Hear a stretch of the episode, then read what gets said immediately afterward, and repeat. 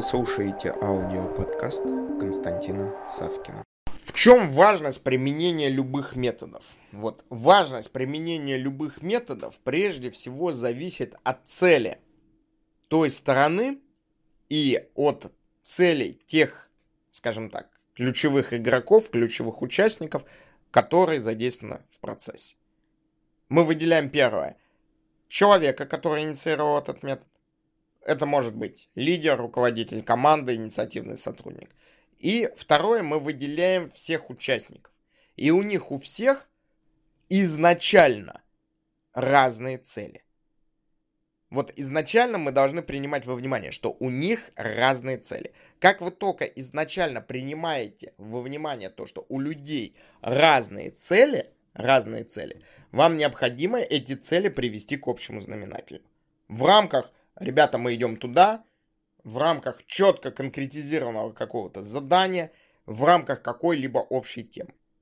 Вот это вот важно сделать. Почему? Потому что если вы этого не сделаете, если вы это не сделаете, вы не достигнете самых важных целей, которые есть. А возникает вопрос, а какая цель важная? Вот для каждой личности важная цель своя, с одной стороны. С другой стороны, если приходит лидер, у которого блестят глаза, он может добиться своей цели. С третьей стороны, цели, они взаимодействуют вообще в общем информационном пространстве, это мы должны с вами понимать, и в рамках общего информационного пространства вы даже, э, понимая, скажем так, э, важность цели для себя и успешно ее реализовали, вы можете не увидеть то, что другие люди работая в вашем проекте, реализовали абсолютно другие задачи с абсолютно другой нормой эффективности, и произошел вообще вспли, всплеск, рывок и достижение другого результата. Я вам приведу два примера из своей практики, когда а, вышестоящее руководство думало то, что оно эксплуатирует сотрудников, а по де-факту вышло так, что люди совершили а, блестящий просто карьерный рывок. Первый а, привожу пример. А, человек работал проектировщиком зданий. То есть он сидел, он на компьютере проектировал коттеджи, именно коттеджи разные.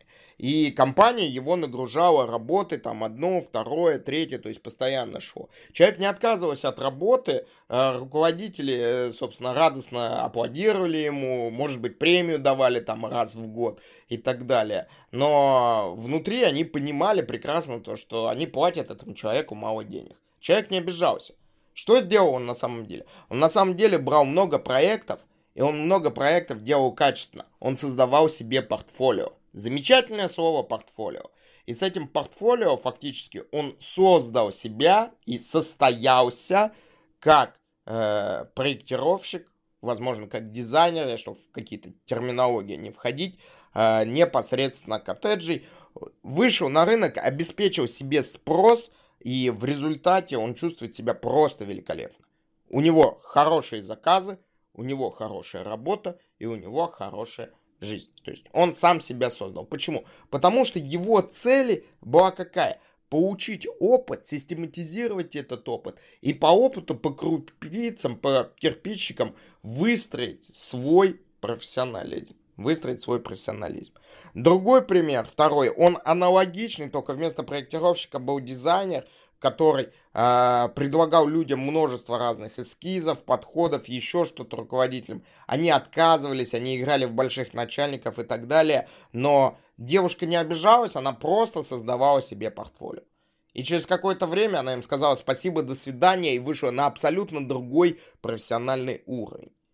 И вот здесь вот мы выявляем очень интересные с точки зрения управления людьми задачи. Это первая задача. Их вдохновить и оценить.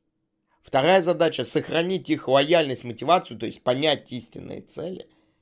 И третья задача – это управление талантами. Управление талантами. Задача управления талантами – это масштабная сфера, в которой, про которую можно говорить до бесконечности, но мы с вами должны понимать, что у таланта всегда есть свои цели. И вот здесь вот, возвращаясь к нашим с вами методам, мы смотрим, вот наша начальная точка зрения все-таки на это все, как руководители там проекта, компании. И смотря на это как руководителя проекта компании, нам необходимо прежде всего обеспечить выровнять цели.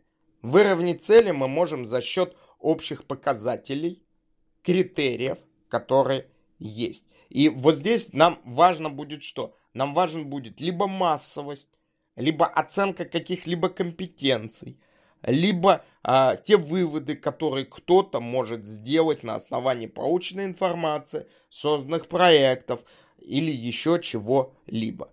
И многогранность целей, она на самом деле является очень-очень замечательным, скажем так, а, инструментом а, для развития всех сторон. Главное, чтобы вы понимали, что развитие, вот именно сам факт развития внутри себя, нужно понимать и над этим необходимо работать. Особенно в условиях современной экономики, где технологии, стартапы и вообще подходы меняются очень-очень быстро. То есть мы получаем множество возможностей. И те возможности, которые каждый из нас будет обладать через год или через два, нам сейчас даже что и не снились. То есть мы вот этот вот момент должны понимать. Единственное, эти возможности будут смещаться, на мой взгляд, в дополненную реальность и виртуальную реальность, а не в обладание что-либо физической.